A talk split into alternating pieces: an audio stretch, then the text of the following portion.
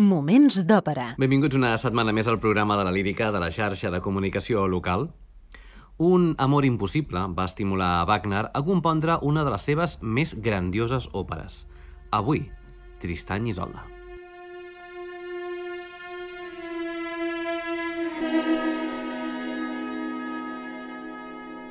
Moments d'òpera amb Albert Galzeran. Tristany i Isolda és una òpera dividida en tres actes amb música eh, i llibret en alemany de Richard Wagner, tot i que inspirat en el seu amor per Mathilde von Wesendonck i basat en un relat de Gottfried von Strasbourg de l'any 1210, que tot i que encara procedeix de narracions que són anteriors a aquest relat. L'estrena de l'òpera Tristany Isolda va ser al Teatre de la Cort de Múnich el 10 de juny de 1865 i a Catalunya va veure's per primer cop el 8 de novembre de 1899 al Gran Teatre del Liceu. Pel que fa als personatges principals, Tristany és un cavaller bretó al servei del seu oncle, el rei Marque. Coneix a la princesa irlandesa Isolda i gràcies a un elixir amorós acaba enamorant-se d'ella, un paper, el de Tristany, per tenor dramàtic de gran envergadura. Isolda és una princesa irlandesa que, és clar, està enamorada de Tristany a través de l'elixir que li subministra la seva serventa Bragània. És un paper per soprano dramàtica que ha de disposar d'una superlativa potència en el cant, a més d'una bella expressió.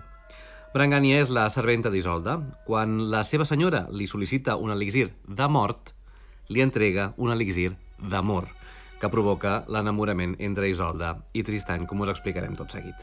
És un paper, el de Brangània, per mezzo-soprano, a vegades soprano, amb frases de gran profunditat. Marc és el rei de Cornualla i oncle de Tristany, i el marit escollit per la princesa d'Irlanda, Isolda. Paper rellevant per baix. I Corbinal és l'amic fidel de Tristany, que l'acompanya i cuida, un paper per baríton de tessitura més aviat alta. Tristany i Isolda s'ha considerat l'obra de Wagner més significativa, a banda de la implicació del propi compositor en la trama, ja que en el fons l'argument ens parla del gran amor que va sentir Wagner per la dona del seu protector, Mathilde von Wesendonck, dona d'Otto Wesendonck. També és en aquesta òpera on Wagner obre la porta a la reflexió sobre la necessitat o possibilitat de trencar el sistema tonal occidental per obrir-lo a d'altres combinacions sonores no previstes al sistema tonal fins aleshores considerat immutable per les institucions acadèmiques, músics, crítics i el públic en general, fet que compositors posteriors investigarien fins a límits inimaginables aleshores. És una òpera bellíssima amb un argument que tot seguit us avançarem situant-nos ja a l'inici de l'acte primer.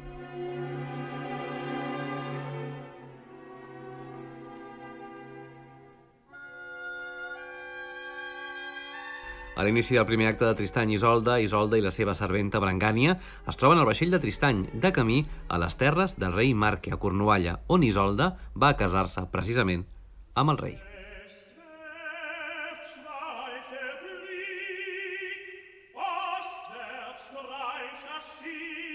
Tal i com podem sentir, l'òpera comença amb la veu d'un jove mariner cantant una cançó sobre una salvatge donzella irlandesa que Isolda interpreta com una burla cap a ella.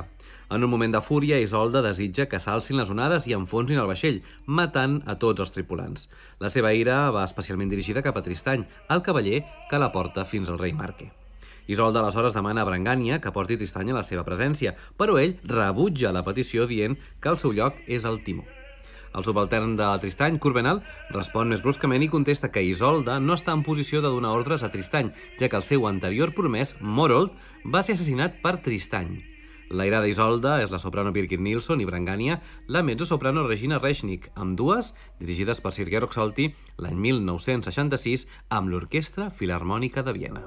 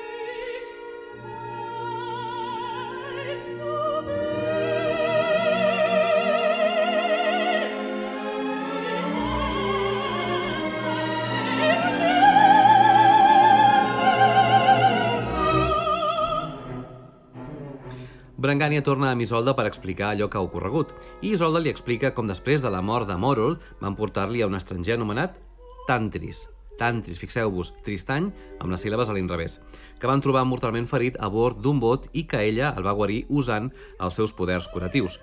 Aleshores va descobrir que Tantris era en realitat Tristany, l'assassí de Mòrol, i va intentar assassinar-lo amb una espasa quan jaia indefens davant d'ella. En aquell moment, Tristany no va mirar l'espasa que acabaria amb la seva vida, sinó directament als ulls d'Isolda, fet que va deixar-la sense capacitat per matar el cavaller, com congelada. Un cop recuperada, en lloc de matar-lo, va ajudar a fugir a Tristany. Ara, però, Tristany ha tornat per emportar-se Isolda i casar-la amb el seu oncle, el rei Marque. Isolda, furiosa per la traïció de Tristany, insisteix en el fet que té una beguda que el redimirà de les seves malifetes. Brangània la mira sorpresa ja que es refereix realment a un verí letal. En aquest moment, Curbenal apareix a l'habitació de les dones dient que Tristany ha accedit a veure Isolda. Quan arriba, Isolda li explica que sabia que ell era tantris i, malgrat això, li va perdonar la vida. Commogut, Tristany accepta veure la poció preparada per Brangània, encara sabent que probablement acabi amb la seva vida. Quan Tristany veu, Isolda li treu de les mans la poció i acaba de veure-se-la ella mateixa, buscant la seva pròpia mort. Aleshores, pensant cada un que la seva vida està a punt d'acabar, es declaren el seu amor mutu i incondicional. En aquest moment, Curbenal anuncia la imminent arribada a bord del rei Marque, mentre que Brangània comprova horroritzada com la poció que va preparar no era verinosa, sinó un filtre d'amor. Mentre això passa, en la coberta els mariners saluden el rei Marc i el futur espòs d'Isolda. Isolda és de nou Birgit Nilsson, mentre que Tristany l'interpreta el tenor Fritz Ull.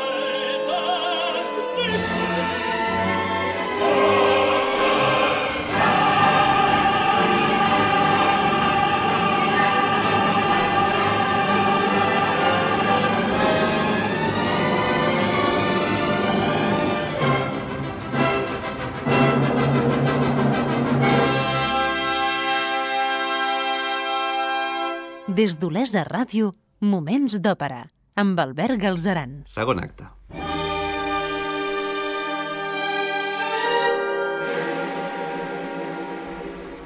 A l'inici del segon acte de la wagneriana Tristany Isolda, una partida de caça nocturna, deixa a soles el castell del rei Marque a Isolda i Brangània, que es troben al costat d'una torxa en flames. Isolda creu diverses vegades que les trompes de caça estan prou lluny com per permetre-li apagar la torxa, senyal que espera Tristany per acudir al seu costat. Brangània avisa Isolda que un dels cavallers del rei Marque, Melot, ha estat observant atentament les mirades que s'intercanvien amb Tristany i sospita del gran amor que senten l'un per l'altre. Isolda, no obstant, considera a Melot com l'amic més fidel de Tristany i, un, i en un puls apaga les flames. Brangània es retira mentre Tristany arriba per estar-se amb Isolda. Els amants finalment sols i lliures dels lligams de la vida cortesana es declaren la seva mútua passió. Tristan menysprea la realitat del dia, que ja és falsa i real, i els manté separats. Diu que és únicament durant la nit quan ells poden estar realment junts, i només durant la llarga nit de la mort podran estar eternament units. Brangània els avisa moltes vegades durant la seva trobada que la nit s'està acabant, però ells la ignoren. De nou, Nilsson i Ul són Tristany i Isolda i Regina Reichnik, Brangània.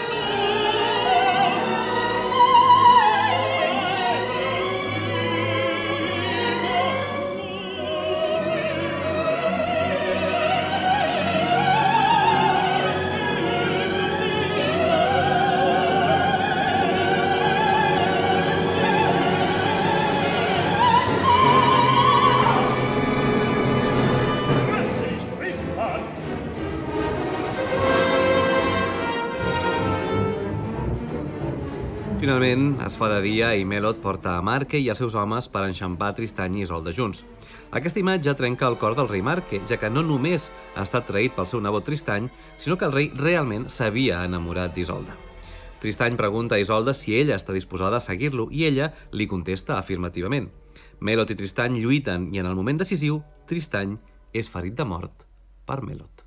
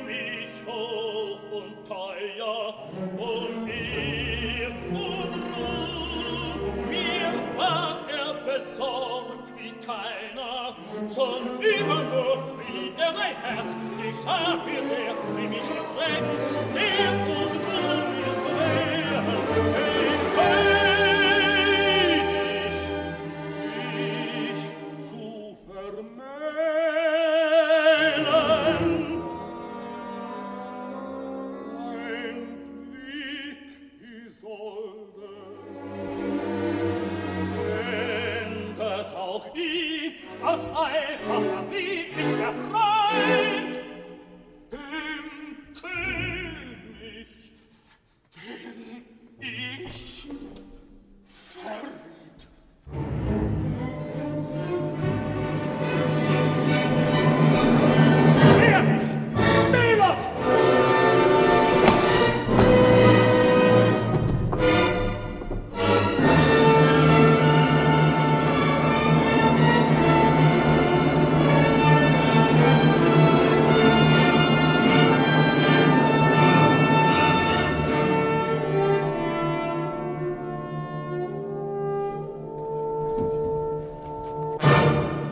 Tercer i darrer acte de Tristany Isolda.